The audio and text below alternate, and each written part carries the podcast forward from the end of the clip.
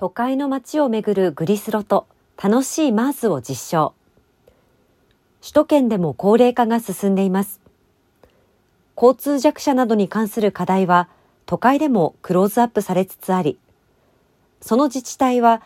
誰もが気軽で快適に移動できる地域社会の実現に向けた取り組みを進めています。地域公共交通計画の中で、マースなど新モビリティサービスの導入を検討しています。昨年度、区立敵外装公園の周辺でグリーンスローモビリティと次世代型電動椅子の試乗会が実施されました。今年度はグリーンスローモビリティの実装に向けた実証運行が実施されました。東京都杉並区において、建設技術研究所、関東バス、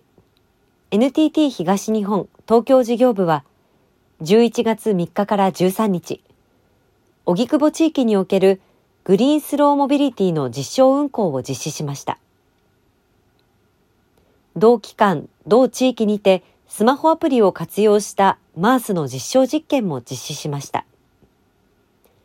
今回3社が連携してグリーンスローモビリティやマースの実証運行や企画立案、準備を行うとともにモビリティサービスの社会的需要性や事業性などの調査、検証などを行います。マースの実証では、荻窪駅南側エリアにおいて、街の情報発信アプリ、ココシルを利用し、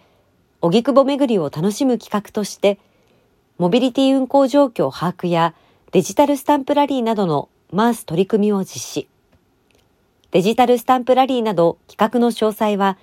杉並区のこのページで後日通知される予定です。